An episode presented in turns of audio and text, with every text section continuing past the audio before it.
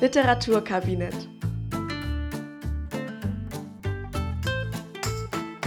Mit Larissa Niesen und Sarah Malberg. Herzlich willkommen zum Literaturkabinett. Wir freuen uns sehr, dass ihr wieder eingeschaltet habt. Ich bin Sarah. Ich bin Larissa. Und wir reden heute über einen Roman, der sich von euch gewünscht wurde, und zwar über Homo Faber von Max Frisch. Hast du das Buch in der Schule gelesen, Sarah? Nee, ähm, wir hatten, worüber ich mich auch total mal freuen würde, mit dir zu sprechen, die Leiden des jungen Werther gehabt. Ähm, Ist Homo Faber habe ich. Das ist Goethe, ja. Homo Faber habe ich letztes Jahr gelesen, weil ich plötzlich so einen Rappel bekommen habe und mir dachte, oh Gott, ich studiere Literatur und habe nie Homo Faber gelesen. Was eine Bildungslücke. Und dann habe ich es im Sommerurlaub gelesen und wurde von einer Freundin, von einer gemeinsamen Freundin von uns, Dari von Lisa, ein bisschen dafür ausgelacht, weil sie es nämlich im Abi lesen musste und meinte, das hätte sie niemals freiwillig getan. Ich habe lustigerweise auch nur Leute, die es richtig gehasst haben. Meine beste Freundin hat auch gesagt, sie hat es in der Schule gelesen und sie fand es ganz, ganz entsetzlich. Und ich kann verstehen, warum. Ähm, weil Mhm. dieses, es hat ja was sehr Morbides mit diesem Inzest und diese Sabet ist ja sehr im Alter der Lesenden. Mhm. Und die Themen, die angeschnitten werden, finde ich, sind auch sehr in der Zukunft, selbst für uns, für SchülerInnen ja noch mehr. Ähm, so die Angst vorm Tod und das eigene Leben verwirkt zu haben, so nennen sie das, glaube ich. Also ähm, ich habe mich beim Lesen auch die ganze Zeit gefragt, wie das wohl für mich wäre, wenn ich das vor zehn Jahren gelesen hätte. Mhm. Ähm, aber bevor wir äh, über ein Buch reden, das manche von euch vielleicht nicht gelesen haben und sich fragen, worüber reden die, Inzest was, Lari, worum geht es in Homo Faber? Sarah, in Homo Faber geht es um Walter Faber. Ähm, ich bin übrigens irgendwie immer versucht, ihn Walter auszusprechen, wahrscheinlich wegen Breaking Bad. Aber ich habe auch Sa Sabeth die ganze Zeit immer Sabbath im Kopf gesagt. Ich lege das Black Sabbath. wieder ab. Sabbath. Ähm, Walter Faber ist äh, Ingenieur, arbeitet für die UNESCO und wir lernen ihn kennen ähm, während einer Reise. Und zwar reist er quasi beruflich von Manhattan, wo er wohnt, nach Caracas. Man muss wissen, dieser, dieser Roman, der als Bericht unterschrieben ist, teilt sich in zwei Stationen auf und wird immer rückwirkend erzählt. Das heißt, während wir erfahren, was Peter, äh, ich weiß, wie ich Peter sagen, Tatort übrigens, heißt auch einer Faber, egal, was äh, Walter Faber erlebt, ähm, weiß er quasi schon, wie das Ganze ausgeht. Deswegen ist der ganze Bericht auch mit so Rückblenden unterfüttert, ähm, in denen schon mal kurz vorhergesagt wird, wie das Ganze ausgehen wird. Diese erste Station des Romans wird rückwirkend erzählt, als er sich auch in Caracas aufhält, allerdings mehrere Wochen später. Und er erzählt dann aus dieser Position heraus, dass er damals nach Caracas fliegen wollte, hat im Flugzeug äh, quasi seinen Sitznachbar kennengelernt, fand ihn erst wahnsinnig nervig. Dann stürzt das Flugzeug in der Wüste ab. Da lernen die beiden sich ein bisschen besser kennen und es passiert der erste große Zufall des ganzen Romans, nämlich er stellt fest, dieser Sitznachbar ist der Bruder seines alten Freundes Joachim, den er aus Zürich kennt. Damals war er mit einer Frau liiert, die hieß Hanna und er hat sich von Hanna getrennt, nachdem sie ihm erzählt hat, dass sie schwanger ist und er den Fehler gemacht hat, das Kind als ihr Kind zu betiteln, also quasi nicht anerkannt hat, dass es sein Kind ist. Genau, mit diesem Herbert, so heißt der Bruder von Joachim, äh, versteht er sich dann auf einmal doch ganz gut und willigt quasi ein, mit Herbert gemeinsam nach Joachim zu suchen, weil der sowieso in der Region auch lebt und sie machen sich gemeinsam auf die Reise nach Guatemala. Ähm, in der, auf der Reise passiert ganz viel, sie bleiben mehrmals irgendwo stecken und es geht ganz viel um dieses Land und um seine Bewohner. Da kommen wir auf jeden Fall, glaube ich, nochmal drauf zu sprechen. Jedenfalls ist die Quintessenz, dass sie feststellen müssen, Joachim ist tot. Der hat sich umgebracht. Und Faber fährt, äh, kehrt daraufhin zurück nach Manhattan zu seiner eigentlichen ja, Partnerin ist vielleicht zu viel gesagt, aber zu der Frau, mit der er ein Verhältnis hat, sie heißt Ivy, die er aber eigentlich überhaupt nicht ausstehen kann, trennt sich dann auch von ihr und macht sich auf eine Schiffsreise nach Europa für seinen neuen Auftrag. Und auf diesem Schiff beginnt eigentlich der Hauptkern der Handlung, würde ich sagen. Da trifft er nämlich auf Sabet. Sabet ist eine junge Frau, ist so Anfang 20, würde ich sagen. Und äh, Faber wird 50 auf diesem Schiff, feiert dort seinen Geburtstag und verliebt sich in die junge Frau. Sie erinnert ihn von Anfang an, muss man dazu sagen, an Hannah, seine verflossene Geliebte von damals. Ähm, er will diese Gedanken aber nicht so richtig zulassen und redet sich auch selbst ein, dass das nur Zufall ist und dass Sabet ihn immer weniger an Hannah erinnert. Er geht mit Sabet vom Schiff, macht ihr einen Heiratsantrag und die beiden machen eine Reise durch Europa über Paris, Italien und Korinth nach Griechenland. Ähm, dort erfährt er dann nach einer Unterhaltung mit Sabet, dass Hannah logischerweise tatsächlich Sabets Mutter ist, weil Zufall. Und ähm, kurz danach wird Sabet von einer Schlange gebissen und er bringt sie ins Krankenhaus. Dort wird sie versorgt und da kommt Hannah mit in die Szenerie, Sabets Mutter und seine damalige Geliebte, die ihn tatsächlich sehr lange nicht direkt darauf anspricht, was er da eigentlich mit ihrer Tochter zu schaffen hatte. In der Zwischenzeit stirbt Sabit tatsächlich. Sie ist nämlich nicht nur von einer Schlange gebissen worden, sondern auch, als er auf sie zukam, weil sie geschrien hat nach dem Biss, ähm, ist sie umgestürzt, weil er nackt aus dem Meer auf sie zugerannt ist und ist von einer kurzen, also von einer kleinen Stufe quasi runtergefallen, hat sich den Kopf angeschlagen. Das ist das, woran sie letzten Endes stirbt. Daraufhin ähm, spricht er sich mit Hannah mehr oder weniger aus. Sie erfährt auch, dass er mit ihrer Tochter eine Affäre gehabt hat. Ähm, und nach Sabits Tod endet quasi diese erste Station. Die zweite Station ist auch rückwirkend verfasst, quasi aus Athen. Und zwar ähm, kehrt er nach der ersten Station nach New York zurück und dann fliegt er wieder nach Caracas für einen erneuten Auftrag. In Caracas ver verfasst er dann quasi rückwirkend diese erste Station. Währenddessen erlebt er die zweite. Ähm, in Caracas muss er die Reise unterbrechen. Walter Faber zeichnet sich nämlich auch dadurch aus, dass er ununterbrochen starke Magenschmerzen hat. Und äh, er verbringt dann eine kurze Zeit auf Kuba, fliegt dann nach, über Deutschland zurück nach Zürich, trifft Hannah erneut und wird dann in Athen, wo Hannah arbeitet, in ein Krankenhaus eingewiesen, bekommt eine Krebsdiagnose und willigt in eine OP ein, die eine sehr hohe Wahrscheinlichkeit hat, ihn zu retten und komplett zu heilen und stirbt bei dieser OP. Und die letzten Aufzeichnungen sind die im Krankenhaus. Da hat man ihm bereits seine Schreibmaschine weggenommen und er muss handschriftlich alles niederschreiben. Das Ganze ist dann im Buch in Kursiv gedruckt. Ähm, und der letzte Satz ist, sie kommen, was ich gelesen habe als, da kommt das OP-Team, um ihn mitzunehmen. Und danach enden die Aufzeichnungen, Aufzeichnungen, weil Walter Faber stirbt. Soweit meine Zusammenfassung. Ich fand das Buch unheimlich kompliziert. Ich musste mehrmals nachgucken, wann er wo gewesen ist, weil es sehr, sehr viele Schauplätze sind und sich die Zeiten überschneiden wegen dieser Rückblenden und so.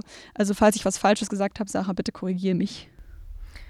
Äh, ich glaube nicht. Also einzig weiß man natürlich offiziell nicht, ob er stirbt. Also es deutet alles darauf hin. Ja, das stimmt. Weil er sagt, gut, Sie sprechen von Magenkrebs und Sie werden mich jetzt glaube, das ist seine Formulierung. Sie werden mich aufschneiden und wieder zunähen und dann, wenn ich wach werde, werden sie mir mitteilen, dass es keine Hoffnung mehr gibt.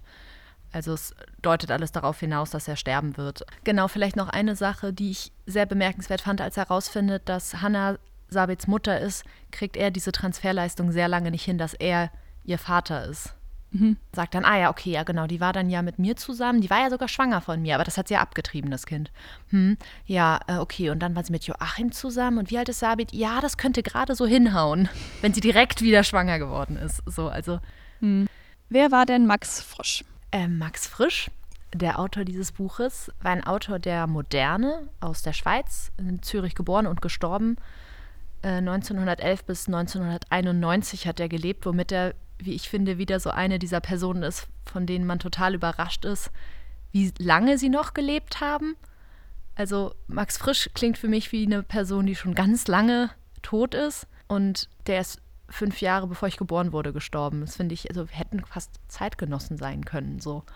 Ähm, ja, und er ähm, ist einer der bedeutendsten ähm, SchriftstellerInnen der deutschsprachigen Literatur und eben auch der Schweiz. Also er und Friedrich Dürrenmatt galten so als die Vorzeigeautoren der Schweiz, wobei man Max Frisch irgendwann eher auf sein Erzählwerk, ja, ich würde fast sagen, reduziert hat, weil er auch Theaterstücke geschrieben hat und Dürrenmatt eben mehr für seine Theaterstücke sehr gelobt hat, obwohl er auch Erzählungen geschrieben hat. Max Frisch hat als Erzähl, also als Romane ähm, so die Hauptromane, die er geschrieben hat, ähm, sind eben Homo Faber, dann noch Stiller und Mein Name sei Gantenbein, so die drei großen Romane, die er geschrieben hat.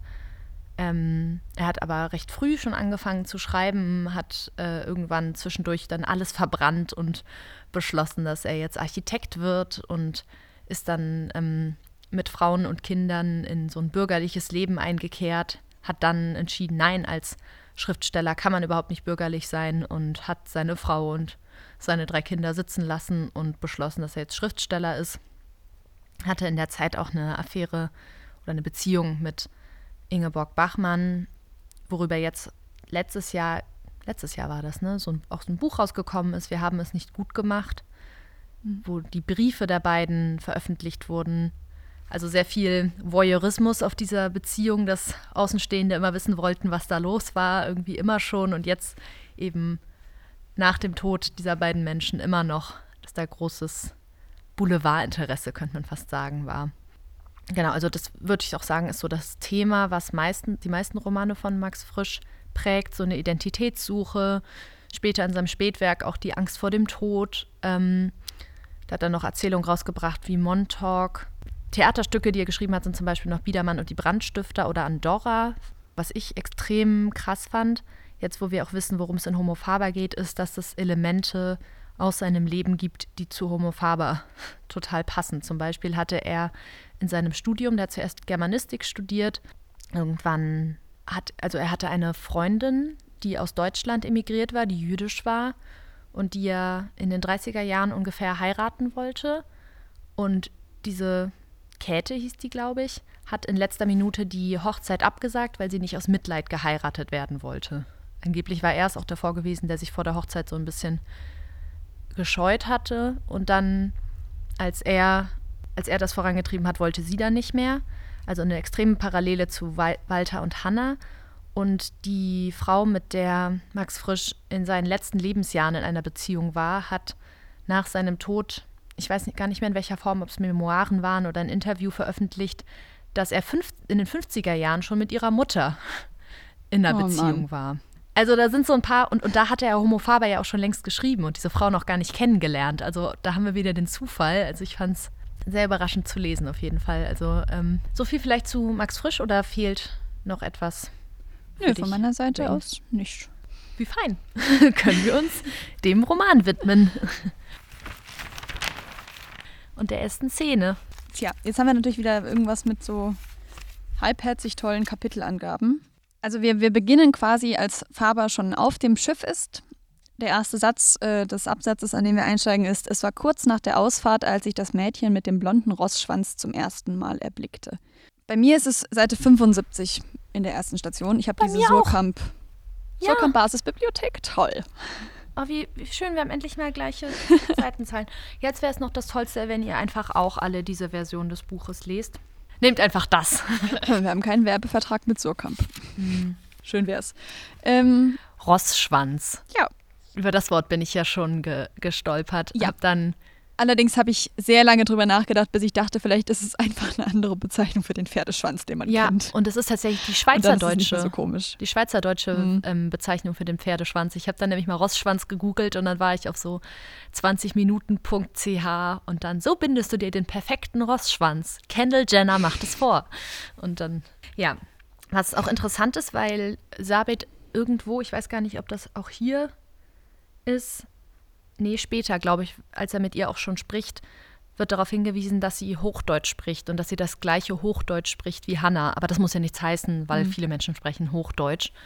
Und das mhm. bedeutet aber natürlich, dass Walter Faber kein Hochdeutsch spricht, sondern eben Schweizerdeutsch und zum Beispiel Begriffe wie Rossschwanz sind da ja vielleicht so ein bisschen Indikatoren für. Übrigens quasi dann gar kein Deutsch. Ich weiß nicht, ob du schon mal in der Schweiz warst. Ich habe gar nichts mehr verstanden. Naja, aber wenn er sagt, er spricht Deutsch, dann. ich glaube, was ich an der Szene, also ich habe so ein bisschen diesen Effekt gehabt, weil ich wusste grob, worum es in dem Roman geht, dass ich dachte, ach Gott sei Dank, jetzt geht's endlich los, weil der ganze Part davor kommt einem, wir haben da auch vorher schon kurz drüber gesprochen, der kommt einem wie, ich, ich weiß es gar nicht genau, wie der einem vorkommt. Also man fragt sich die ganze Zeit, was zur Hölle lese ich hier? Wann geht es endlich los, das, worauf ich hier eigentlich warte? Und es ist auch so der erste Part, wo es so richtig, also wo es mir so richtig ins Gesicht gesprungen ist, wie sehr er im Nachhinein noch versucht zu verleugnen, dass er irgendetwas von dieser ganzen Sache, dass es seine Tochter ist, hätte ahnen können. Also das fand ich am allerauffälligsten. Dieses permanente sich selbst verleugnen, was so unfassbar albern ist, weil man es ja durchschaut von Anfang an. Ne? Mhm. Voll. Und ich habe mich auch gefragt, woran man das bemerkt. Ähm, und ich fand, das sind zum einen die Wiederholungen, die er immer wieder ausspricht. Ich hoffte, immerhin hoffte ich auf Männertisch. Ich hoffte ja, wie gesagt, auf Männertisch. Ich glaube, das sagt er zweimal. Mhm. Ähm, wo man sich fragt, warum betont er das so, dass er an einem Männertisch sitzen will. Und da war meine Theorie, um zu beweisen, dass er auf nichts Sexuelles aus ist. Ja, und auch weil ich finde, da würde ich aber später nochmal drauf zurückkommen, dass Walter Faber ein ganz schräges Verhältnis zum Mann und Frau hat. Der Männertisch ist auch sowieso nur am Männertisch kann man sich richtig unterhalten. Über Technik. Über die wirklich wichtigen. Dinge im Leben. Das ist das Einzige, was in der Welt Bestand hat. Nö, ich meinte nur trotzdem, ähm, sagt er das ja nun zweimal und es gibt so ein paar Dinge, die er mehrmals wiederholt. Auch äh, später ähm, bei unserer Szene sagt er auch, ich ging, um, ich ging nur um Luft zu schnappen. Ich ging, wie gesagt, nur um Luft zu schnappen. Und wenn man Dinge so wiederholt, wirken sie, finde ich, unglaubwürdiger. Ja, und es sind halt auch so diese ganzen Sachen, dass er seine Handlungen immer so übererklärt. Also er beantwortet Fragen, die man ihm sonst gar nicht gestellt hätte.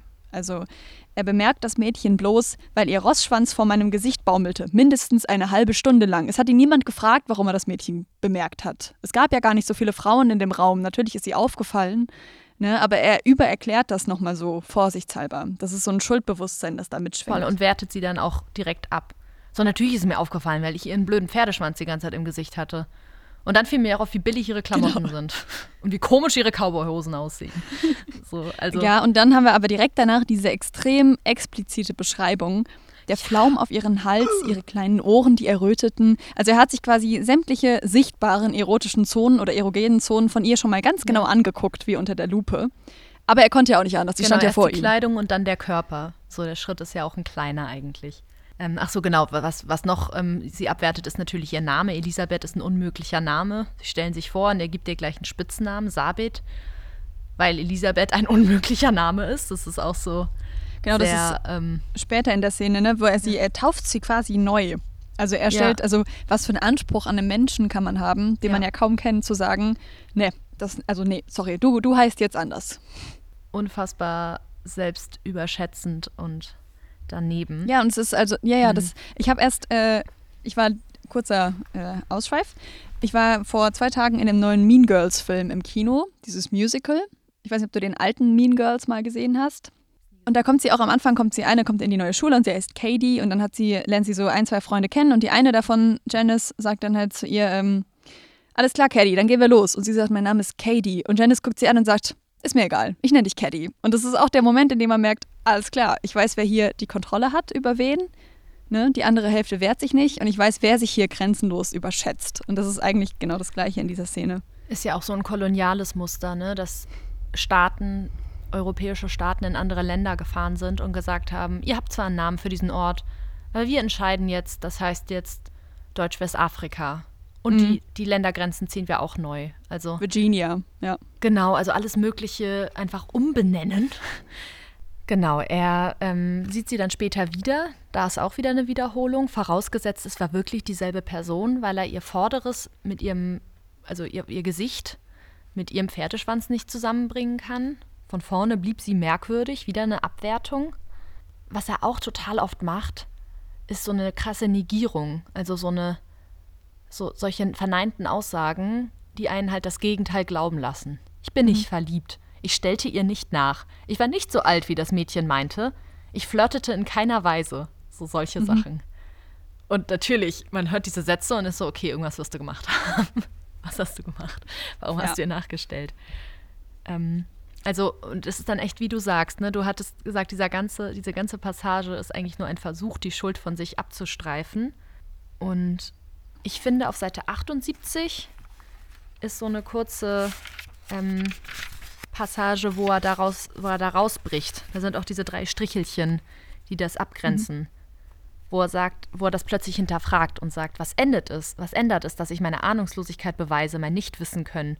Ich habe das Leben meines Kindes vernichtet und ich kann es nicht wieder gut machen. Das ist das erste Mal, dass er Verantwortung bezieht und auch erklärt, was er da eigentlich tut. Dass er nämlich sich eigentlich im ganzen Roman um sich selbst kreist und beweisen will, dass er unschuldig ist und gar nicht trauert, Mhm. sondern nur über sich nachdenkt. Die weitere Erzählung, finde ich, widerlegt das dann eigentlich sofort. Ich finde, was man in dem kleinen Abschnitt, der ja quasi, also während er das schreibt, sitzt er ja schon in Caracas und Sabet ist schon tot. Also er hat das alles schon erlebt und er weiß, worauf es hinauslaufen wird. Und dieser kleine Abschnitt ist mehr so ein, wir tauchen aus dieser Geschichte auf in die tatsächliche Zeit, dass es einmal so kurz reinbricht. Das auch erklärt, warum er diese Schuldgefühle eigentlich hat. Und ähm, was ich auch spannend finde, ist, was in dem Roman ja eine Riesenrolle spielt, ist dieser Zufall- oder Schicksal-Aspekt. Also diese Frage, ja. die da aufkommt, ist es tatsächlich Zufall, dass er den besten Kumpel von seinem Freund neben sich im Flugzeug sitzen hat und dann auf dem Schiff, diesem einen Schiff, das nach Europa fährt, wo er sonst ja gar nicht hinkommt, auf seine eigene Tochter trifft und sich in sie verliebt. Ne? Also diese ganze, und dann hat am Ende dieses Absatzes heißt es dann, ähm, es war ein unwahrscheinlicher Zufall. Es hätte ebenso gut sein können, dass wir einfach aneinander vorbeigegangen wären, wie so Fügung. Es hätte auch ganz anders kommen können. Also er schiebt das so von sich weg, dass es was Schicksalhaftes hat. Und das passt auch sehr gut zu seinem, also das ist so in so kleinen Teilen sind so diese großen Zusammenhänge im Roman drin. Und dasselbe finde ich auch beim Thema Alter, auf das ich auch nochmal zurückkommen würde, dass Walter Faber quasi während wir diesen Roman lesen ein Problem damit bekommt, dass er altert. Und ich finde, man merkt es ganz stark an diesen Szenen. Er ist sich ununterbrochen am, am Rasieren. Er wird richtig panisch, wenn sein Rasierapparat ja. nicht funktioniert, weil er sich dann ungepflegt fühlt und, ne, also, und verwildert in Anführungszeichen. Das ist in der Szene auch wieder drin. Ne? Also er rasiert sich als erstes, wenn er da in seine Koje kommt. Body Dysmorphia habe ich mir dazu notiert. Mhm. So ein Selbstekel. Ja. Abscheu gegenüber den eigenen Körper. Also irgend, irgend, irgendein Problem mit seinem Körper hat er. Aber auch das will er nicht anerkennen, ne? weil er sagt dann über Sabet, ähm, ein Gespräch war kaum möglich. Ich habe nicht mehr gewusst, dass ein Mensch so jung sein kann alles langweilte sie quasi. Also hat dieses, trägt auch dieses Vorurteil mit sich rum, man kann sich mit jungen Menschen einfach nicht unterhalten, es geht nicht. Aber gleichzeitig ist er selbst auch kein Alter. Nee, Mensch. er war nicht so alt, wie das Mädchen will es ja selbst. Ja, ich ähm, hatte mir, habe mir das mit dem Rasieren auch aufgeschrieben und hatte mich gefragt, ob das auch irgendwie damit zusammenhängt, dass er die ganze Zeit sein Magengeschwür merkt, aber nicht danach handelt. Dass er extrem darauf fokussiert ist, seinen Körper zu ignorieren, also oder, oder nicht zu ignorieren. Sich rasieren ist ja eine Art, sich mit seinem Körper zu beschäftigen, aber es ist keine sanfte Art, sich mit seinem Körper zu beschäftigen. Es ist, sich selbst zurückzunehmen, mhm. sich selbst zu stutzen und vielleicht auch zu sagen, wenn ich habe Magenschmerzen, ach nee, jetzt nicht schon wieder, ich ignoriere das jetzt. Der Mensch ist nur eine alberne Maschine. Das ist ein das finde ich ein richtig ignoriere ich Gedanken. Und was in der Szene, finde ich, auch auffällt, ähm, ist, dass er alles, was er von sich selbst abstreitet, nämlich seine Obsession mit ihr, auf sie projiziert. Also man hat von Anfang an fast eher das Gefühl aus seiner Sicht, dass sie sich in ihn verliebt. Und das, also, das jubelt er ihr so unter, in Anführungszeichen. Ne? Er sagt dann, dass sie auf dem Deck auf und ab läuft, so tat, als hätte sie mich nicht gesehen, als dürfte ich unter keinen Umständen wissen, dass sie verliebt ist. Was ging es mich an? So, aber es ist ja genau umgekehrt. Er beobachtet sie die ganze Zeit. Ne? Und sie hat wahrscheinlich, also sie, äh, sie interessiert sich einfach gar nicht für ihn, bis er sich in ihr Blickfeld so reinschiebt die ganze Zeit. Mhm. Das finde ich jetzt auch noch ein wichtiger Punkt, weil du jetzt über Zufall und Schicksal gesprochen hast.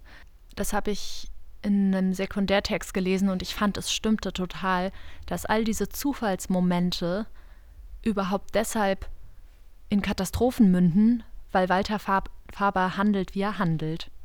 Also er könnte seine Tochter auf dem Schiff treffen, aber er ist es, der dann handelt und sich immer wieder in ihr Blickfeld schiebt und immer wieder auf sich aufmerksam macht und ihr immer wieder nachstellt. Anders kann man die Szene nicht verstehen. Er mhm. sagt, er geht jeden Abend zufällig, um Luft zu schnappen und jeden Abend sieht er sie zufällig, aber es hat ja nichts damit zu tun. Ja, und er bringt, sie bringt ihn zum Plaudern. Nicht umgekehrt. Genau. Ja. Genau, also er, er tut so, als hätte als, als sei es Zufall gewesen, aber es ist kein Zufall. Ich würde aber auch nicht sagen, dass es Schicksal ist. Ich glaube, er handelt und dieses Handeln hat Konsequenzen, aber damit kann er ja nicht umgehen, weil das würde ihm in eine Verantwortung bringen. Mhm. Also das ist an ganz vielen Stellen so, dass er sich selbst als ganz passiv darstellt, aber er eigentlich derjenige ist, der den Heiratsantrag macht, der immer wieder ähm, auf sie zugeht, der ganz sicher auch den ersten Schritt auf sie zugemacht hat. Das wird nicht ganz klar, wie sie sich kennenlernen. Plötzlich wissen wir, dass er ihren Namen kennt und dann spielen sie zusammen Tischtennis. Mhm. Meinerseits ähm, könnten wir die Szene beenden, aber ich weiß nicht, wie es. Nee, ich wäre auch durch. Das heißt, wir springen in unsere zweite Szene zu der anderen Frau des Romans, wenn man so will, nämlich Hannah, Sabits Mutter.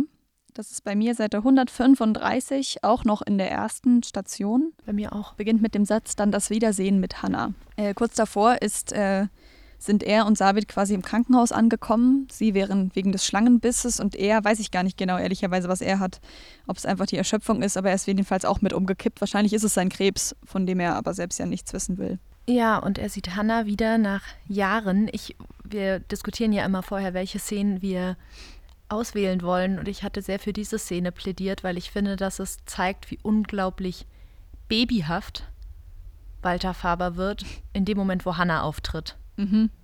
Also der benimmt sich die ganze Zeit wie ein kleines Kind. Er sagt, er liegt, also er, er schläft und dann sagt er, wenn ich erwache, dann vor Hannah. Und das klingt so, ich, wenn Mama da ist, dann, dann wache ich auf. So. Also, es ist so ein, warum? Das ist eine Geliebte von vor, wie alt ist Sabit? 25 Jahren. Könntest du genauso gut vergessen haben. Hm. Warum gerade diese Person? Und irgendwie kam mir das die ganze Zeit vor, dass er dann so sagt, boah, sie ist so alt geworden, sie hat ja ganz weißes Haar. Ja, wie siehst du denn aus? So, Mhm. du, du doch bestimmt auch. Und sie trägt ja eine Brille. So, ähm, Ich habe tatsächlich auch zwischen äh, neben dem Satz, sie füllte eine Tasse für mich, komm, sagte sie, trink deinen Tee, habe ich auch mütterlich stehen. Also würde ich Ja, dir ich voll auch. zustimmen. absolut, habe ich genauso notiert. Und dann, wo hast du denn deine Jacke? Ich weiß nicht, wie oft mir das als Kind gesagt wurde. Ich habe nämlich dauernd alle meine Sachen verloren. Und, und dann so, Seltsamerweise Lacke lag wundert mich das gar nicht, Sarah. eventuell eine Eigenschaft, die ich noch immer habe, aber jetzt muss ich selber auf die Suche gehen. Ähm, genau, und so meine Jacke lag am Meer. Also es ist ganz ein ganz komisches Verhältnis zwischen den beiden. Was sich natürlich jetzt, irgendwie hatte ich das überlesen, dass er selbst im Krankenhausbett liegt, natürlich dadurch erklärt, dass man, wenn man krank ist, gerne gepflegt werden möchte und gerne bekümmert werden will. Aber er ist ja nicht derjenige, der eigentlich gepflegt werden sollte in der Szene. Ne? Das finde ich auch Ja. so. Also es gibt diese eine, diese eine Ecke, wo er dann sagt, plötzlich die Stille, mein Schrecken, das Kind sei tot. Ne? Aber direkt danach ist er wieder so, ah, aber Hannah ist ja da, spannend, ich gucke sie mir nochmal genauer an. Ist eigentlich egal, was mit meiner Tochter ist. Ne? Es ist ja wieder eine Frau da, die ihren Platz einnimmt. Mhm. Ne? Das ist, passiert ja auch so ein bisschen. Und er sagt dann auch, ähm, auch wieder so eine Aussage, die er macht, um sie dann direkt danach zurückzunehmen. Er sagt nämlich, wir redeten über die Operation oder gar nicht. Also ist ja egal, dass wir uns so lange nicht gesehen haben. Das ist jetzt das Thema. Aber er versucht sie die ganze Zeit auf die guten alten Zeiten zurückzukriegen. Und stellt dann so Fragen wie, seit wann hast du eine Brille? Seit wann trägst du eine Brille? Was so eine komische und langweilige Frage ist. Ja, irgendwann brauchte sie wahrscheinlich eine. So, es ist 25 Jahre her, die sind beide 50, viele 50-jährige Menschen tragen eine Brille. So. Ja. Das ist so komisch. Ja, die bekam ich mit 31 nach meiner Doktorarbeit. So, also, was, was will er denn da hören? Der will einfach ablenken vom Thema und sich nicht auseinandersetzen. Wie du sagst, jetzt ist Hannah da und jetzt will er mit ihr weitermachen. Und Sabit ist ab dem Moment passé. Und das finde ich so schlimm, dass er die ganze Zeit sich auch im ganzen Roman nur damit auseinandersetzt, dass alles nicht seine Schuld ist. Und es ist wirklich eine Art, sich nicht mit Sabit und ihrem Tod auseinanderzusetzen, sondern nur um sich selbst zu kreisen. Und seine Ablenkung ist total lächerlich, ne? weil er sagt, am Ende fragt sie die eigentlich zentrale Frage, was hast du gehabt mit dem Kind? Also er, sie setzt ihm die Pistole auf die Brust, sieht dabei nervös aus, komisch, und er antwortet, wieso keine Kreuzotter? Also warum ist sie nicht von der Schlange gebissen worden, sondern von irgendeiner anderen? Was ist das für eine bescheuerte Frage, weil keine andere da war? Was soll der Quatsch? Ich hatte also, mir nur dann gedacht, irre. ähm, also zum einen, sie, also zwei Sachen. Einmal fand ich auch diesen Satz, was hast du gehabt mit dem Kind, ist so einer der wirkmächtigsten Sätze, die so am meisten reinhauen. Weil Sabit wieder zum Kind wird dadurch. Und er hat sie ja zu einer jungen Frau gemacht, zu einer sehr jungen Frau, die sehr lebhaft ist. Also er hat sie mit kindlichen Attributen versehen, dass sie so fröhlich ist und durch die Gegend hüpft.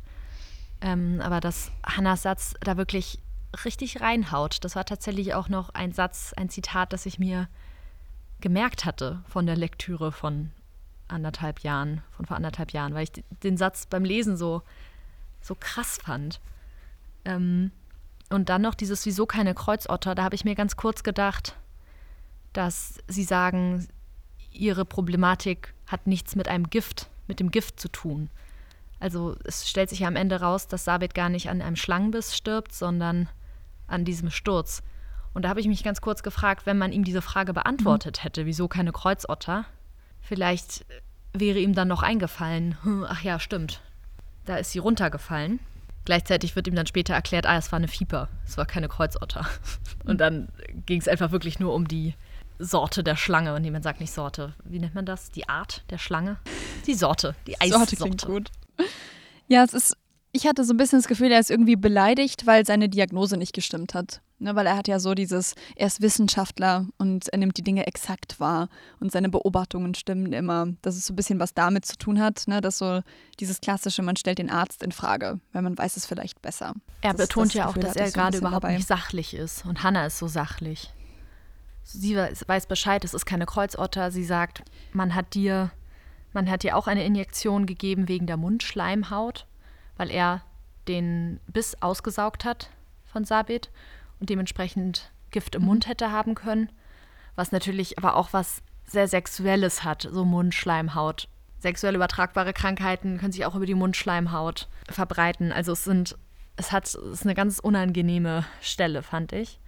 Und genau, er staunt.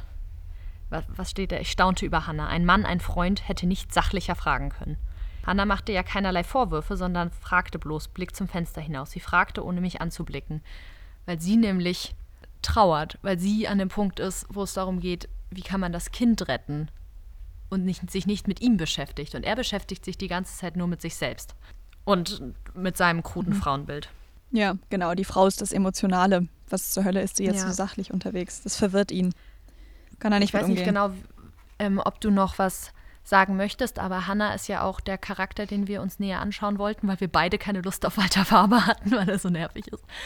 Ähm, wenn du möchtest, könnten wir dahin Hm. Ja, dann können wir gerne zu Hannah Ja. übergehen. zu der sachlichen Hannah. Charakteranalyse. Ja, in dieser Szene, wo wir Hannah kennenlernen, die wir uns gerade angeguckt haben, wird sie ein bisschen von Faber selbst so stilisiert, als hätte sie zwei Seiten, die in, nach seinen Begriffen von Männlichkeit und Weiblichkeit ja überhaupt nicht zusammengehen. Nämlich einmal so sehr nurturing, caring, mütterlich ähm, und andererseits aber so sachlich. Und das ist doch so männlich. Also er gendert eigentlich alle Verhaltensweisen, die es gibt. Die sind entweder männlich oder weiblich. Und Hannah hat Eigenschaften, die er beiden Geschlechtern, sowohl dem männlichen als auch dem weiblichen, zuordnet. Und das verwirrt ihn. Ich finde aber Hannah als, äh, als Figur tatsächlich auch gar nicht so einfach festzulegen, weil alles, was wir über Hannah erfahren, erfahren wir durch seine Beschreibung Ja. und sehen sie durch seine Brille. Deswegen, und er wirft halt so ein richtig Dann trägt er eine Brille. einseitiges Licht auf sie von Anfang an. Und das finde ich so, das finde ich sehr schwierig an dieser Figur, ne? weil die Fakten, die wir über sie wissen, sind, das sind relativ wenige. Wir wissen, wo sie herkommt, wir wissen, dass sie Halbjüdin ist. Ne? Und ähm, schön finde ich auch den Satz ganz am Anfang, Seite 49 ist das, wo er zum ersten Mal von ihr redet. Ne? Ähm, Im Grunde war es Hannah, die damals nicht heiraten wollte. Ich war bereit dazu. Was heißt denn im Grunde? Entweder war sie es oder sie war es nicht. Ne? Also das ist so, das lässt alles so Zweifel offen an der Art, wie er das Ganze nacherzählt. Und wir können es wir ihr nicht anders nachweisen, weil mehr wissen wir nicht. Wir haben ja nur das, was wir haben. Ne? Und deswegen sind all seine Beschreibungen, sie war empfindlich und sprunghaft, unberechenbares Temperament, das ist so ein bisschen das, was wir auch von Sabit kennen. Ähm, und er nennt sie eine Schwärmerin und Kunstfee. Also diese ganzen Begriffe, die so klischeehaft äh, traditionell der Frau zugeordnet werden. Ne? Die Frau ist das, das Verkünstlerische, das Zarte, das, das Emotionale, das Hysterische, hat man ja früher gesagt. Das passt alles zu Hannah. Findest du? Ähm, und im Gegenzug gibt ich finde, in der Szene, also das ist, finde ich, am Anfang finde ich das ich sehr finde, er stark. beschreibt sie so. Danach ich wird's finde, er weniger. beschreibt sie so und dann sieht er sie und dann ist sie aber so sehr ruhig. Ja, ja, genau. Aber, also, aber am Anfang ist es schon das, was, was zu ihrer Beschreibung passt. Ja, das ist generell schwierig, ne? dass Walter Faber ein sehr unzuverlässiger Erzähler ist und man als Leserin auch viel mehr mitbekommt, als der mit seiner beschränkten, technikfixierten Weltsicht. Und eigentlich auch nur Hannah kennenlernt und mit so einem Modus von, na gucken wir mal, ob sie jetzt so ist, wie er gesagt hat. Ja, super unzuverlässiger Erzähler. Also er, und, äh, Ähm. wirklich, äh, dass sie, dass sie arbeitet, sagt dann auch, aber dabei war sie gar nicht unfraulich. Ach so, ich dachte jetzt, hä? ja, Gott sei Dank. Es stand ihr ja eine Arbeit zu haben, also sie war sexy dabei. Gott sei Dank. Hat ihre Fuckability nicht darüber verloren, dass sie alleinerziehend ist. Also wirklich schlimm. Ich finde, was äh, an Hannah auch total interessant ist, ist, dass sie die Titelgeberin des Romans ist, letzten Endes. Ne? Weil ähm, auf dieses, er nennt sie eine Schwärmerin und eine Kunstfee folgt, dafür nannte sie mich Homo Faber. Also sie betitelt ihn auf eine sehr wissenschaftliche Art, was das Ganze ja widerlegt, ne? weil sie ist ja Wissenschaftlerin, sie ist Archäologin. Ne? Ähm, Und sie ähm, setzt dem Ganzen so einen Stempel auf und finde ich auf so eine lustige Art und Weise ähm, separiert sie ihn aber auch von seiner eigenen ähm, menschlichen Rasse in Anführungszeichen. Ne? Also er gehört nicht mehr zur Spezies Mensch, sondern er gehört zur Spezies Homo faber, nicht mehr zum Homo sapiens. Was ist denn nochmal Homo faber? Das ist doch der schöpfende Mensch. Es gibt Homo ludens, Homo economicus und Homo faber. Der schaffende Mensch, der Mensch als Handwerker. Ja, das macht dann natürlich Sinn, weil er auch der Techniker ist. Ja, stimmt. Sie, sie benennt, sie benennt ähm, ihn in dem Buch. Ich habe dazu gelesen, dass Homo faber auch ähm, eine Beschreibung von Simone de Beauvoir ist in das andere Geschlecht. Da wird der Mann, der sich, ähm, der sich im blinden Rationalismus der Welt bemächtigt, das, also dass der in das andere Geschlecht von Simone de Beauvoir, diesem feministischen Werk, sozusagen das, das eine Geschlecht darstellt, das männliche Geschlecht, von dem sich die Frau unterscheidet. Und interessant ist auch, dass von Hannah an einer Stelle kurz erwähnt wird, dass sie in Frankreich mit einem berühmten oder in Paris mit einem berühmten französischen Schriftsteller zusammengelebt hat, wie auch Simone de Beauvoir mit Jean-Paul Sartre zusammengelebt hat. Also da gibt es so Ähnlichkeiten, die auf sie hinweisen. Ähm, auch durch diesen Begriff Homo faber, der in das andere Geschlecht vorkommt. Also man könnte sich auch fragen, ob nach der Logik von das andere Geschlecht Homo faber aufgezogen wurde und das negativste Mannesbild, was man sich ausdenken kann, eine Geschichte schreibt und auf die Welt sieht. Also irgendwie wurde Hannah mit vielen, also zum einen mit einer sehr emanzipierten Sicht bedacht, sehr emanzipiert auch selbst gelesen. So, sie hat Sabit alleine großgezogen, sie ist ihrer Zeit voraus. Aber dann gibt es auch so mythologische Sichtweisen auf Hannah, dass sie Demeter, der Erdmutter, gleichkäme, die so eine Übermutter dasteht und wohin eben auch der Mann laut Simone de Beauvoir vor seinem Tod zurückkehrt. Und genau das macht Faber ja auch. Er weiß, dass er sterben wird und sagt, er fährt jetzt zu Hannah, wohin sonst? Oder so ähnlich sagt er, glaube ich, in dem Buch. Und sie ist am Ende in weiß gekleidet. Sieht dann in irgendeinem, irgendeinem Traum Hannah in weiß. Und da gibt es in der Mythologie auch die sogenannten weißen Frauen, die einen sterbenden Menschen empfangen. Die auf einen sterbenden Menschen warten. Ich weiß nicht, wer von euch die Tintentrilogie gelesen hat. Da gibt es auch die weißen Frauen, hm. die einen sterbenden hm. Menschen rufen. Und da habe ich mich dann auch gefragt, bei Sie kommen als letzten Satz in Homo Faber, ob das auch diese weißen Frauen sein könnten. Also ob das, ob er am Ende, am Ende in so einer, in so eine mythologische Welt kommt. Mhm. Oder so. Ja, Finde ich, find ich einen coolen Ansatz. Gelesen habe ich das mit Demeter in Farbbekenntnisse, postkoloniale Perspektiven auf Max Frischs Stiller und Homo Faber.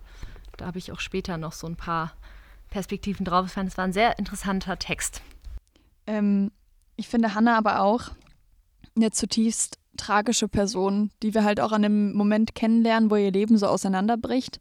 Und ich finde, es gibt so eine Szene, wo wir das, wo man das ein bisschen besser sehen kann, ist Seite 150 bei mir, ähm, wo sie mit ihm essen ist. Ne, und sie so ein bisschen erzählt und dann merkt man auch immer wieder, dass er diese Seite von ihr mit dem Kind, ihr findet die irgendwie lästig.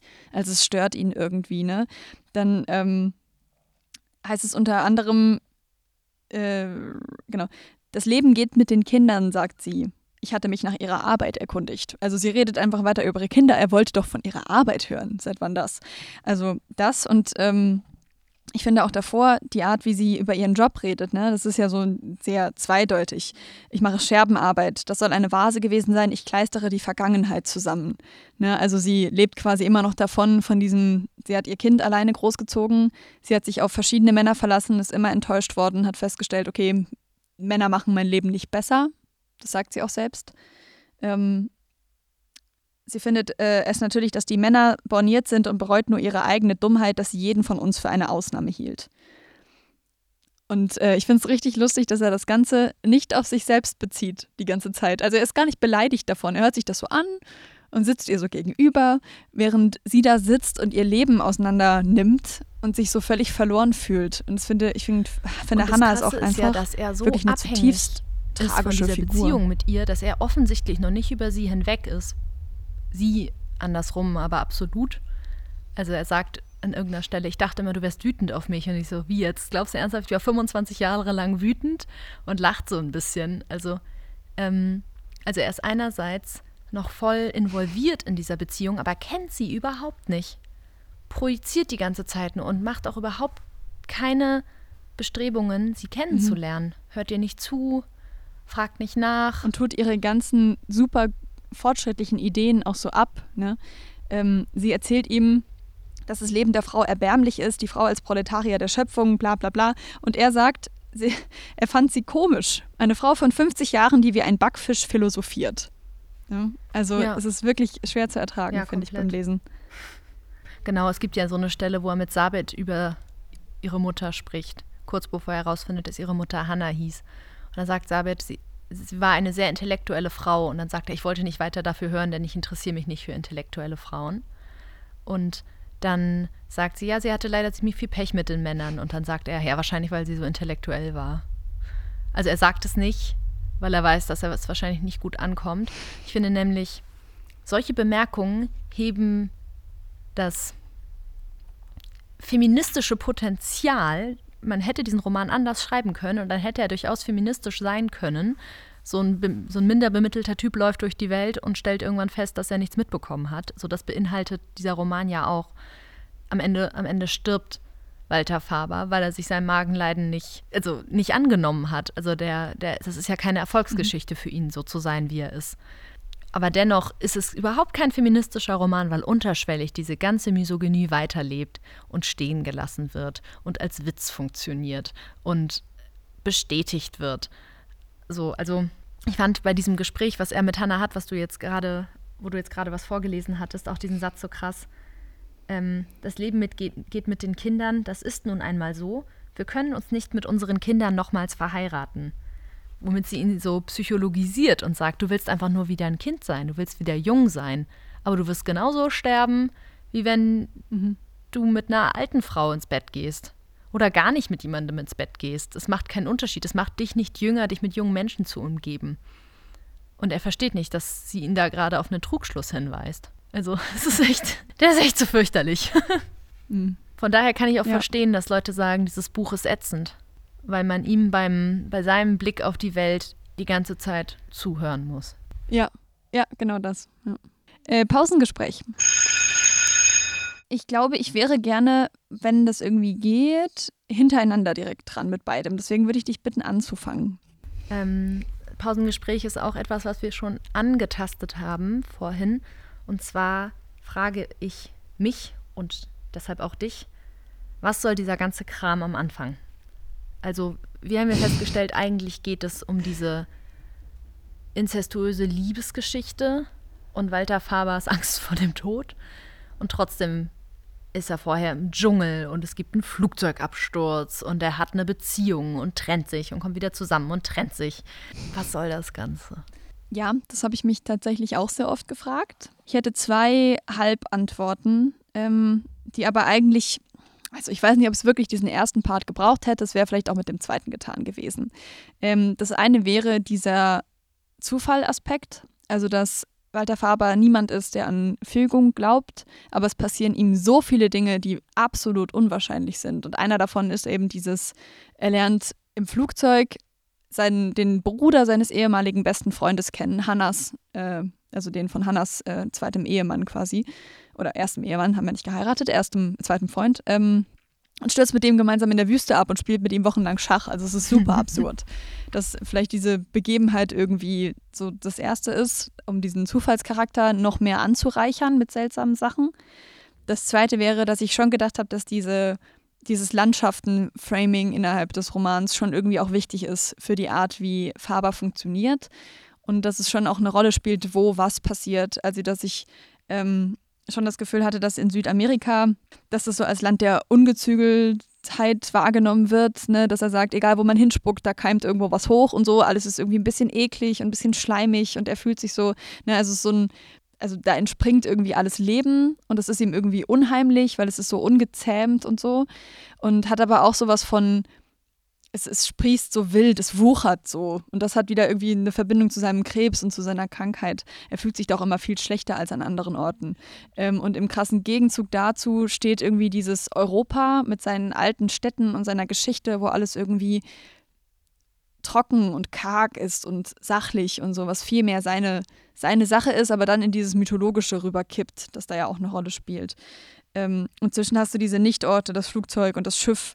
Also vielleicht ist es auch einfach nur dieses, um diese, diese Landschaftscharaktere noch mehr auszuschmucken, schmücken und diesen Gegen, dieses Gegenteil darzustellen. Aber ich hätte den Anfang auch nicht gebraucht. Aber so hätte ich das Wie hättest du es dir denn eigentlich sehr erklärt? ähnlich, dass dieser Anfang Walter Faber als weißen Mann darstellt, der die Welt rekolonialisiert. Der ist ja auch mit der UNESCO unterwegs, um, wie wird das formuliert, niedere Völker zu zivilisieren oder so. Also ganz, ganz schlimm, ganz rassistisch. Auch das, was du jetzt gerade beschrieben hast, mit dem alles ist so wild und so fruchtbar und so ungezähmt.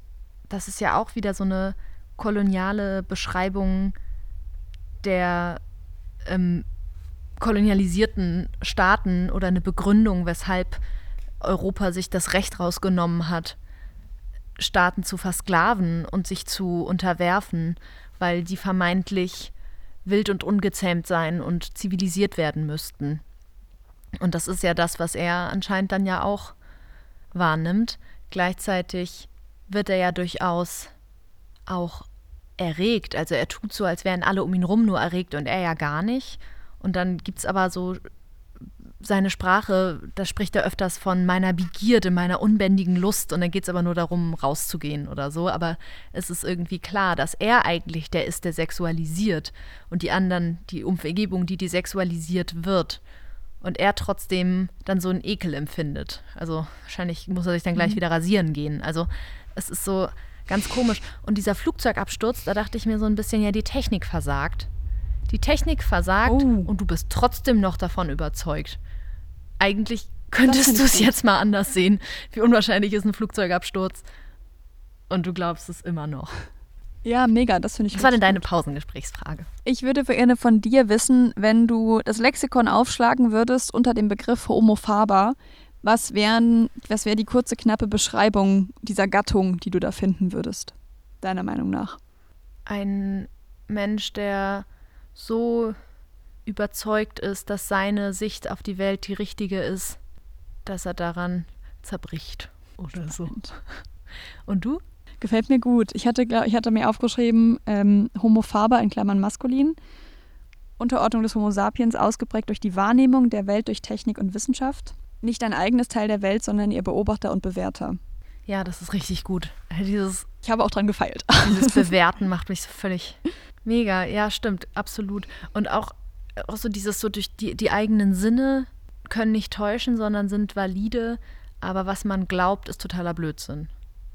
Also man, also auf jeden Fall Atheist, aber in keinster Weise der Meinung, dass die eigenen Sinne einem vielleicht auch einen Streich spielen könnten oder dass andere Menschen Dinge unterschiedlich wahrnehmen.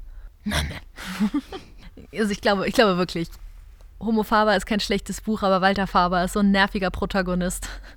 ist schwierig, ein Buch zu mögen, wenn man den Protagon Protagonisten nicht mag. Mm. Aber, oder fandst du, es war ein schlechtes Buch? Nee, nee, nee, ich bin auf deiner Seite. Ja, ich würde gerne direkt meinen Klugscheißen anschließen. Mhm. Und zwar ähm, eigentlich genau die Demontage dieses Lexikonsatzes, weil das ist das, was das Buch für mich letzten Endes ausgemacht hat, dass der Homo faber, wie du es gesagt hast, zugrunde geht, nämlich diese Tatsache, dass all das, seine, seine Grundfeste, so extrem erschüttert werden über den Verlauf dieses Romans. Also, dass er einerseits, er ist Wissenschaftler, der ganze Roman ist unterschrieben mit einem Bericht, ähm, was so rational wirken soll und glaubwürdig. Und in seiner Wahrnehmung von Zeit und Geschehnissen klammert er sich an alles, was irgendwie mit Daten oder mit Zahlen zu tun hat. Das ist das, worauf man sich verlassen kann. Ähm, ich würde nochmal darauf zurückkommen, später auf diesen Bezug zum Männlichkeitsverständnis, der da auch mit drin hängt. Ähm, und er glaubt nicht an Fügung und Zeitwahrnehmung ist in Form ähm, von Vergänglichkeit und Emotionen ist ihm ganz lange Zeit fremd. Aber im Verlauf des Buchs, finde ich, kippt das Ganze so ein bisschen. Ne? Ähm, dieses, er will keine Verantwortung tragen in seiner eigenen Geschichte, die mit Unwahrscheinlichkeiten nur so gespickt ist die ganze Zeit, wie so ein, wie so ein handlungsarmes Spielsteinchen. Und eigentlich ist das ja die Position, in der er sich wohlfühlt. Ne? Er will das ja sein, er will keine Verantwortung haben. Ähm, und er bezeugt die ganze Zeit, dass er für den Ausgang der Geschichte nichts kann. Und man spürt aber die ganze Zeit, dass es natürlich nicht so ist und dass er einen Handlungsspielraum hatte über die ganze Zeit.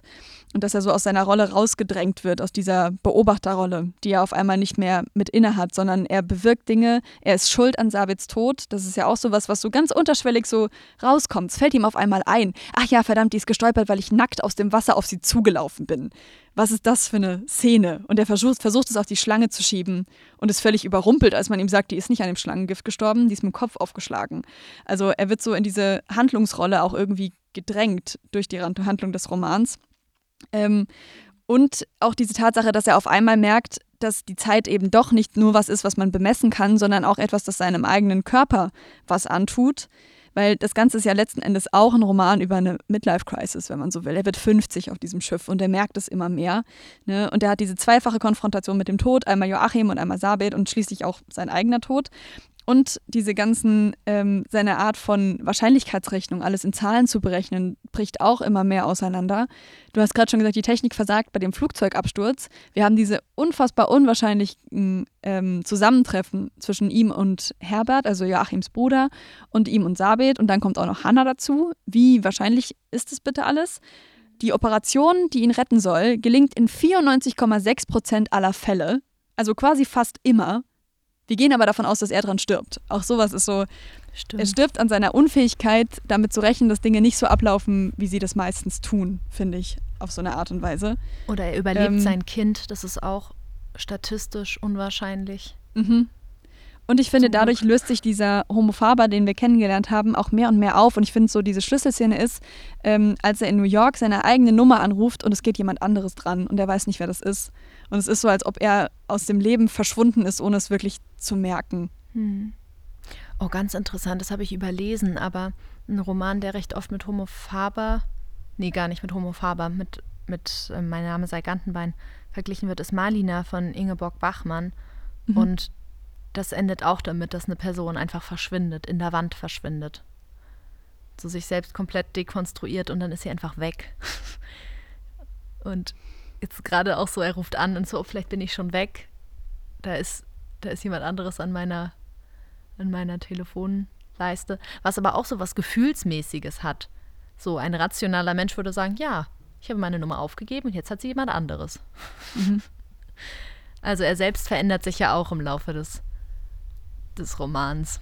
Mhm. Kommt von diesem klar Rationalen irgendwie weg, aber dann ist es halt schon zu spät. Das ist cool. Das wäre mein, mein Part gewesen. Wie sieht es bei dir aus? Mm, das ist sehr düster, was ich gelesen habe. Ich habe einen Aufsatz gelesen von einer Konstanze Hanitsch. Und der Aufsatz heißt Der Inzest als Symptom der Shoah zur Wiederkehr mhm. des Verdrängten in Max Frischs Homer Faber und in Ingeborgs Bachmann Malina. Also doch, ja, werden doch miteinander verglichen. Und die These von Frau Hanitz ist, dass in dem Roman, ich würde jetzt mal bei Homo Faber bleiben, Inzest an die Stelle der Shoah rückt, die nämlich kaum Thema ist. Also man weiß, dass Hannah fliehen musste, dass sie ähm, emigriert ist. Es gibt auch, glaube ich, so eine Stelle, ich meine, es ist jo, ähm, den, den, nee, der hieß ja gar nicht Joachim, der Herr Pieper. Genau. Und dieser der Herr Pieper, diesen Pieper hat sie in der, bei der Immigration kennengelernt. So ein Halbsatz, wo man sich dann gerade auch, weil unser letztes Buch Transit war, direkt vorstellen kann, in welchen Situationen die sich vielleicht kennengelernt haben und was sie durchlebt haben und was ihnen passiert ist. Aber es wird nicht so richtig greifbar. Dann gibt es so Sätze wie man redete über Israel. Das wird aber auch nicht ausgeführt. Also die Shoah schwebt über dem Roman, wird aber nicht erwähnt. Hannah ist Halbjüdin, ähm, was natürlich ein totaler Nazisprech ist.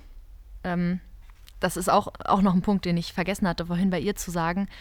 Irgendwann wird ihr Gesicht, das braun gebrannt ist, von, ähm, von Walter Faber als, äh, als Indio ähnlich beschrieben, was natürlich eine Art ist, sie so zu rassifizieren also sie, mhm. ist, sie ist halb Jüdin und hat dann plötzlich ein, ein, Gesicht, das braun gebrannt ist und dann sagt er, es sieht aus wie das Gesicht eines Indios.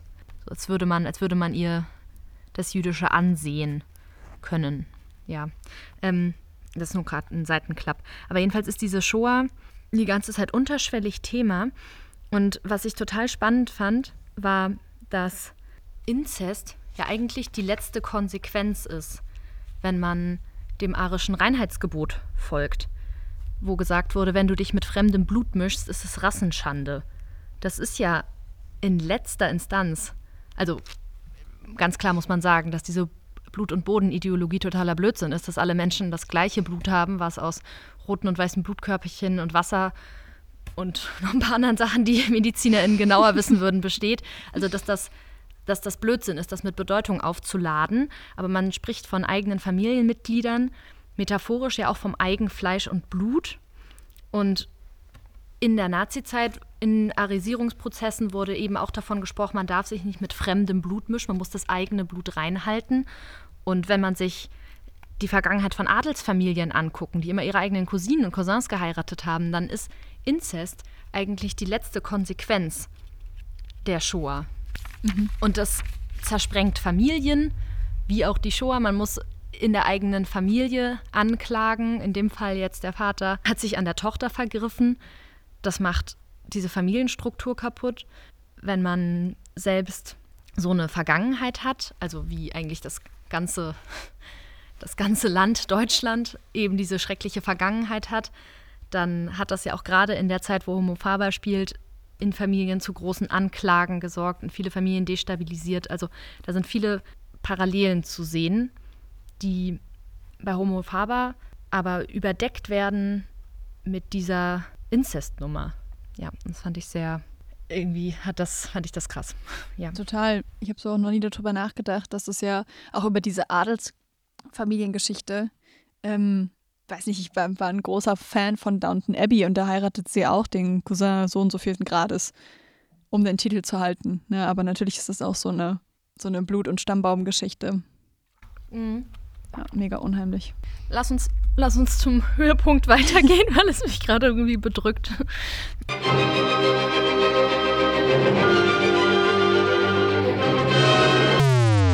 Ja, klar. Ähm, äh, mein Höhepunkt äh, ist ähnlich ehrlicherweise wie meinen Klugscheißen. Und zwar das, was du eben schon angesprochen hast, dass ich nach dem ersten Lesen schon auch dachte, boah, ist das anstrengend und ist das ätzend. Und je mehr ich aber das, das Ding nochmal in der Hand hatte und die Sekundärliteratur dazugenommen habe, desto besser fand ich den Roman eigentlich. Und ich glaube, das war so mein persönlicher Höhepunkt, dass ich gedacht habe, mir gefällt trotz allem, obwohl er so ein unangenehmer Protagonist ist, die Art, wie ähm, dieses Männlichkeitsbild auch auseinandergenommen wird im Roman. Also dieses, ähm, das Scheitern quasi dieses Männlichkeitsideals. Ähm, wir kennen das von Faber, der halt diesen, diese alten Traditionen von was ist männlich, was ist weiblich so ganz tief verinnerlicht hat. Ne? Das Weibliche ist das Emotionale, das Männliche ist das Sachliche. Er ist Ingenieur, er arbeitet mit Technik. Ähm, er kommentiert auch zum Beispiel in der Wüste, wenn die anderen im Sand irgendwelche Schatten oder Geister zu sehen glauben, kommentiert er, wozu weibisch werden. Ich sehe keine Sinnflut, ich sehe Sand von Mond beschienen. Also erzähl mir kein, keine komischen Geschichten. Ähm, wir haben hier die harten Fakten vorliegen und auch sein, sein Körperbild. Wir hatten das mit dem Rasieren schon. Es gibt auch eine Szene, wo er vor dem Spiegel steht und dann sagt, natürlich wird man älter, natürlich bekommt man bald eine Glatze und sagt aber auch, er ist ein Mann in den besten Jahren. Also diese mhm. bescheuerte alte Formulierung, die man zu Frauen nicht sagt. Man nee, sagt es nee. nur zu Männern. Warum Männer altern wie ein Wein und Frauen genau. haben ein Ablaufdatum. Genau. Und das ist so, ne, also diese ganzen Sachen so stapeln sich so übereinander. Und er sagt auch, der Beruf des Technikers ist äh, ein Beruf, der mit Tatsachen fertig wird, immerhin ein männlicher Beruf, wenn nicht der einzig männliche überhaupt. Seite 77. Ähm, ich habe dann nachgelesen, dass so Anfang des 20. 20. Jahrhunderts sich so einige Romane mit diesem Zerfall dieses Männlichkeitsideals auseinandergesetzt haben. Unter anderem ähm, Thomas Manns ähm, Der Tod in Venedig, wo es auch um einen Mann im selben, also im ähnlichen Alter geht wie ähm, äh, Walter Faber, der sich auch in eine sehr viel jüngere Person verliebt und dem dadurch so klar wird, wie vergänglich sein eigenes Leben ist und der gegen diesen Alterungsprozess auch ganz stark ankämpft. Äh, tatsächlich mehrere Parallelen ähm, zwischen den beiden Romanen oder zwischen, den, zwischen der Erzählung und dem Roman. Und ähm, dass das 20. Jahrhundert auch so eine Zeit war, wo dieses traditionelle Männerbild schon anfangsweise so ein bisschen ins Wackeln geraten ist. Dann kam der, das sogenannte Dritte Reich und die Nazis, die natürlich dieses Männerbild extrem hochgehalten haben. Und dann ist das wieder so ein bisschen wurde ein bisschen mehr stabilisiert und danach ist es wieder ins Wanken geraten. Das fand ich irgendwie ganz spannend. Ähm, die Gründe dafür waren zum Beispiel die Frauenbewegung, aber auch Männer wie Elvis Presley, die im Rampenlicht standen und die so eine ganz andere Form von Männlichkeit quasi in die öffentliche Aufmerksamkeit gedrängt haben und das auch so verbreitet haben. Ne? Diese, die auffälligen Klamotten, dieses, man kümmert sich mehr um sein Äußeres, die Art, wie er getanzt hat. Das waren alles so Sachen, die dieses klassische, steife Männerbild in Frage gestellt haben.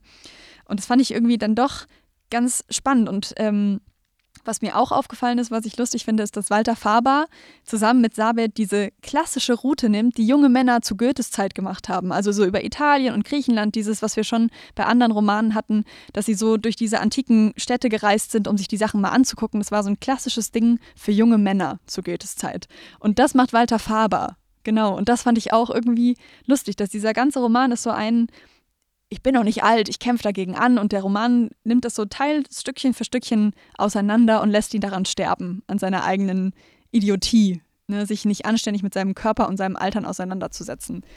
Das fand ich irgendwie wieder ganz cool. Das fand ich, finde ich sehr lustig, dass du sagst, der Höhepunkt an dem Roman ist für dich, dass Walter Faber am Ende stirbt.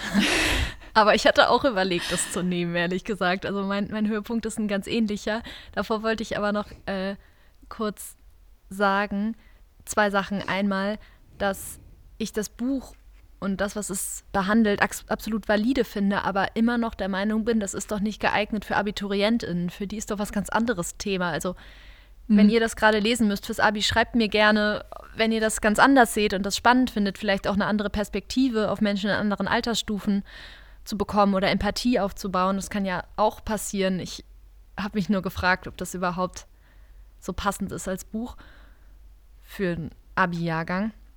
Mhm. Und zum anderen, ähm, Elvis Presley finde ich so krass, dass er ein modernes Männerbild verkörpert hat, weil ja danach dann rauskam, dass er seine Frau bei sich zu Hause gefangen gehalten hat und ihr gesagt mhm. hat, wie sie auszusehen hat, extrem herrisch und ähm, übergriffig und cholerisch war ihr gegenüber und sie eigentlich gar nichts durfte. Also eigentlich war der der schlimmste von allen, aber natürlich. Ja, ich will den auch nicht heroisieren, aber ich glaube. Androgynes, hm. ja. Ja, genau, ich glaube, das war der Punkt. Ja, hm. ja reicht leider immer nicht, ne? Was aber war denn deiner? Mein Höhepunkt war ganz ähnlich. Ähm, ich fand, ähm, ich habe ein Interview gelesen, worüber ich schmunzeln musste, beziehungsweise einen Ausschnitt eines Interviews. Ähm, und zwar ähm, bezieht er sich auf ein Zitat von Walter Jens wer immer das war, aber der hat geschrieben, schon dass der Techniker Faber überhaupt schreibt, erscheint wie ein Widerspruch in sich selbst. Mhm. Homo Faber ist ja ein Tagebuchroman, auch ein typisches ähm, Format für Max Frisch. Der hat viel in Tagebuchformaten geschrieben und ähm, er hat dann eben diesem Techniker Homo Faber zugeschrieben, dass der auch Tagebuch führt. Und dann wurde Max Frisch in einem Interview darauf angesprochen, eben von Werner Koch, und erwiderte, der Homo faber hätte nur rational gesprochen, diese Nötigung zu schreiben. Er ist auf den Tod krank und er versucht sich Rechenschaft abzulegen. Das heißt, er versucht sich zu verteidigen, da es er an allem nicht schuld sei. Es bleibt aber, das muss ich zugeben, ein Rest, der nicht ganz aufgeht. Das kommt daher, dass man natürlich als Schriftsteller zu sehr annimmt, dass fast jeder Mensch diesen Drang hätte, sich durch Sprache zu manifestieren. Und das muss ein Ingenieur nicht haben. Also dort liegt eine kleine Unstimmigkeit ohne Zweifel. Mhm. Und ich fand es so witzig. Also, ich fand es irgendwie schön, dass er so meint, ja, stimmt, irgendwie macht das nicht so viel Sinn. Aber gleichzeitig dachte ich mir auch, das ist so ein Homo-Faber-Move zu sagen: Ach so, ich habe doch das Bedürfnis zu schreiben. Haben das nicht alle? Und irgendwie fand ich das witzig. Also, man sieht mhm. schon auch, dass er, dass er nicht Walter Faber ist, sondern dass er eine Figur, Figur konstruiert. Das hat er, glaube ich, in einem anderen Interview auch gesagt, dass er es extrem spannend fand, eine Figur zu konstruieren, die die ganze Zeit weniger weiß als die LeserInnen und zu irgendwelchen Ergebnissen kommt, die gar keinen Sinn machen. Und man erkennt das als Leserin. Und dass er dieses Verhältnis extrem spannend fand. Aber gleichzeitig, finde ich, hat er dann doch etwas von diesem Mann in sich. Das, mhm. war mein Höhepunkt. Ähm, darf ich dich kurz fragen, deine Katastrophe, hat die was mit Rassismus zu tun? Nein. Oh, krass. Dann sollten wir das vielleicht kurz einmal zwischen reinnehmen. Ich habe es nämlich nicht genommen, weil ich dachte, du nimmst es. ähm, Same. weil wir jetzt ja in der Vergangenheit, Vergangenheit immer wieder drüber gesprochen haben, auch Homo Faber hat ein absolut extrem problematisches Verhältnis zu sämtlichen Menschen, die nicht Deutsch oder Schweizer sind. Ähm, und äh, also erstens wird das N-Wort wieder mehrmals verwendet und ich fand es auch wieder krass, dass ich auch in dieser Ausgabe gedacht habe, das ist die Surkamp Basisbibliothek mit Text und Kommentar. Da hätte man mal direkt auf die Seite einen Kommentar machen können, finde Ja. ich, ehrlicherweise. Ähm, Stattdessen erklären sie einem, was Espandrios sind. ja, genau. Danke dafür. Ähm, also da hätte man mal einen Kommentar hinmachen können. Das ist auch wieder so ein Grund, weshalb ich denke, auch das wäre ein Argument dagegen, das in der Schule noch zu lesen. Ähm, und wir haben das immer wieder, ne? Wir haben diese Beschreibung von der Afroamerikanerin, äh, die er da in der Flugzeugtoilette irgendwie trifft. Die werden halt immer beschrieben als so, also erstens hat sie ein Maul, also sie hat direkt wieder sowas, sowas Tierisches in seiner Beschreibung aus seinen Augen. Ähm, und das hat halt alles wieder dieses, es ist irgendwie lebensbejahend und so sexuell aufgeladen, dieses Ganze. Und das ganze Land wird ja auch so beschrieben. Ne? Alles ist irgendwie schwül und moderig und schleimig und ist so, also es ist das, was ich eben schon ganz kurz hatte bei diesem Landschaften-Framing. Ähm, es hat so was Krankhaftes, Ungezähmtes, Wildes und das ist halt so eine ganz alte Sicht auf Menschen aus diesem, ähm, aus dem, von dem Kontinent und die fand ich halt auch mega unangebracht. Ja, total. Ich dachte auch so, wir haben es ja irgendwie schon ein bisschen im Pausengespräch abgedeckt, aber es ist super wichtig, das auch nochmal zu erwähnen, gerade auch was dieses N-Wort angeht, dass ich in den anderen Romanen, die ich sonst im Leben lese, ist das nicht drin. Also man kann durchaus Romane schreiben, die ohne N-Wort auskommen, nur irgendwie nicht die, die dann im Abi drankommen.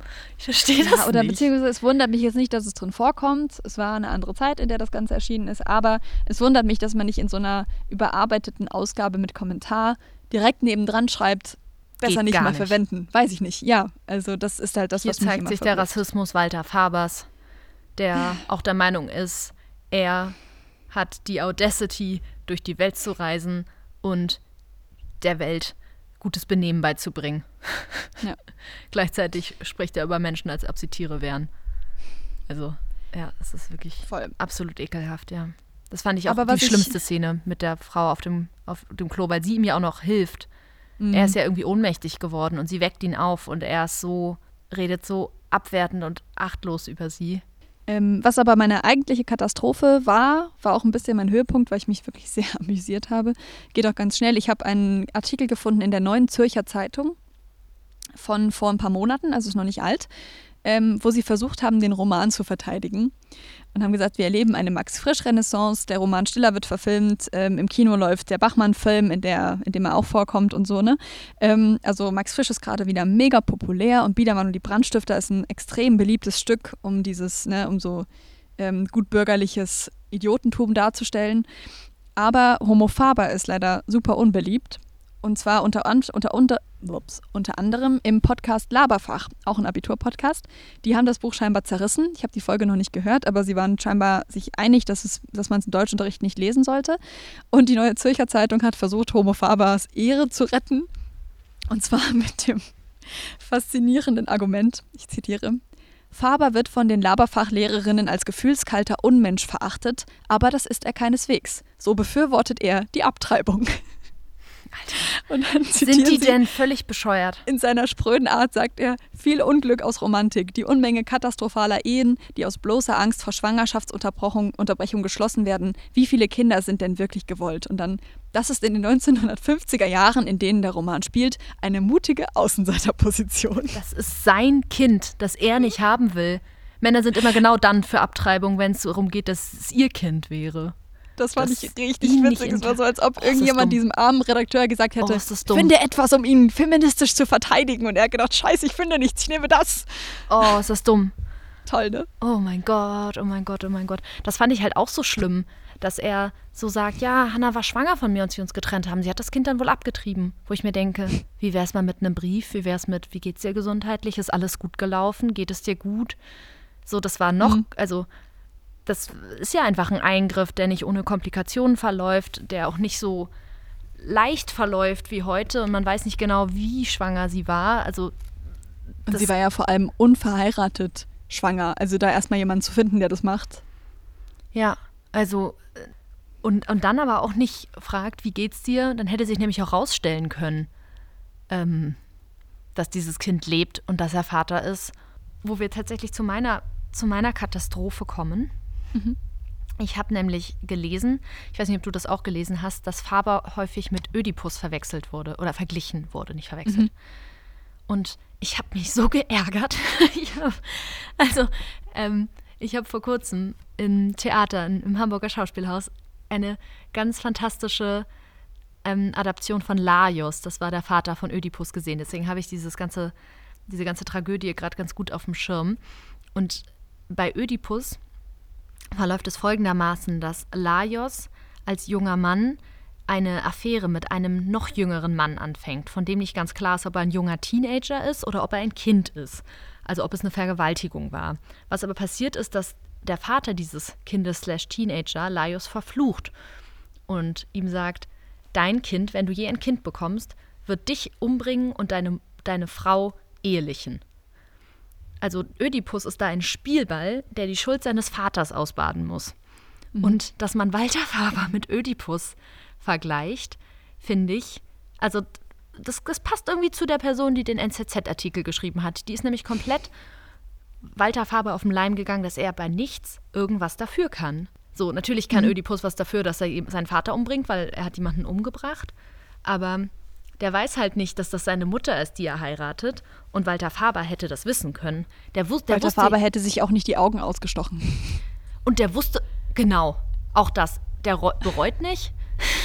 Und er, und er hätte es wissen können. Er hätte einfach mal fragen können. Er hätte mal früher fragen können: Ey, du siehst einer Frau, die ich mal kannte, sehr ähnlich. So, wenn er mhm. sich mal selber zugehört hätte, wenn er mal in sich reingehorcht hätte, wenn er mal zugelassen hätte, dass so etwas wie ein Bauchgefühl durchaus eine valide Annahme sein kann und nicht, ach, Humbug, kann man nicht messen. So, dann, dann hätte er vielleicht auch mal früher die Frage gestellt. Oder auch, als er dann rausfindet, dass Hannah die Mutter von Sabet ist, anstatt sich da irgendwie hinzubiegen, dass es bestimmt Joachims Kind ist, einfach mal Verantwortung übernehmen. Oder als Sabet dann von der Schlange gebissen wird muss er, sollte er den Ärzten genau beschreiben, was die Sache war und vielleicht auch sagen, ja, sie ist mit dem Kopf irgendwo aufgekommen, hat er vergessen, ups, so, das ist, ist trotzdem seine Verantwortung. Es war nicht, nichts davon war, war so gemeint, aber es bedeutet nicht, dass er keine Verantwortung trägt. Und das hat mich so mhm. aufgeregt, dass, dass da so eine tragische Ödipus-Geschichte, so ein Spin-off von Ödipus in der neuen Zeit, der tragische Mann, der einfach, seine Frau hat ihm einfach nicht gesagt, dass er ein Kind hat. Wie gemein ist das? So, also, so das schwingt da ja auch ein bisschen mit. So, ja. also, wo ich mir denke, nö, es ist, er hat sie nie wieder gefragt. Ähm, das finde ich aber auch eine sehr, sehr häufige Erzählung in Romanen und in Filmen, dass Männer plötzlich Vater sind und es nicht wussten. Ich glaube, ich ja. frage mich, ob das in der Realität überhaupt so oft vorkommt oder ob sie dann sagen, ja, so Alimente wären vielleicht schon ganz nice. So, wenn du dich schon nicht kümmern willst. Also das ist so eine komische Art und dann, ah, wie das den Mann dann in die Krise stürzt, zu sehen, dass er die ganze Zeit ein Kind hatte. also ja, das hat mich ja, sehr voll. geärgert. Da hat jemand absolut Walter Fabers Blödsinn geglaubt. Und da muss mhm. man bei dem Roman echt aufpassen, dass man dem nicht auf den Leim geht. Ach, nicht, regt mich schon wieder auf. Ähm, ja. Okay, lass mal lass mal Schluss machen. Lass uns mal Schluss machen. Wir verabschieden uns in Wut und Ärgernis und hoffen, ähm, ihr hattet Spaß beim Hören. Äh, ja, äh, ich wünsche allen, die jetzt schon wieder in der Abi-Vorbereitung stecken, in Rheinland-Pfalz seid ihr wahrscheinlich schon wieder durch. Äh, die ersten, die jetzt schon irgendwie äh, Ende Februar oder so Probeklausuren schreiben. Alles Gute für euch. Schön durchhalten, ihr packt es schon. Ab und zu mal nur an euch denken und nicht an die Schule. Und sonst alle, die Homo Faber lesen müssen, Gutes Durchhalten. Spaß.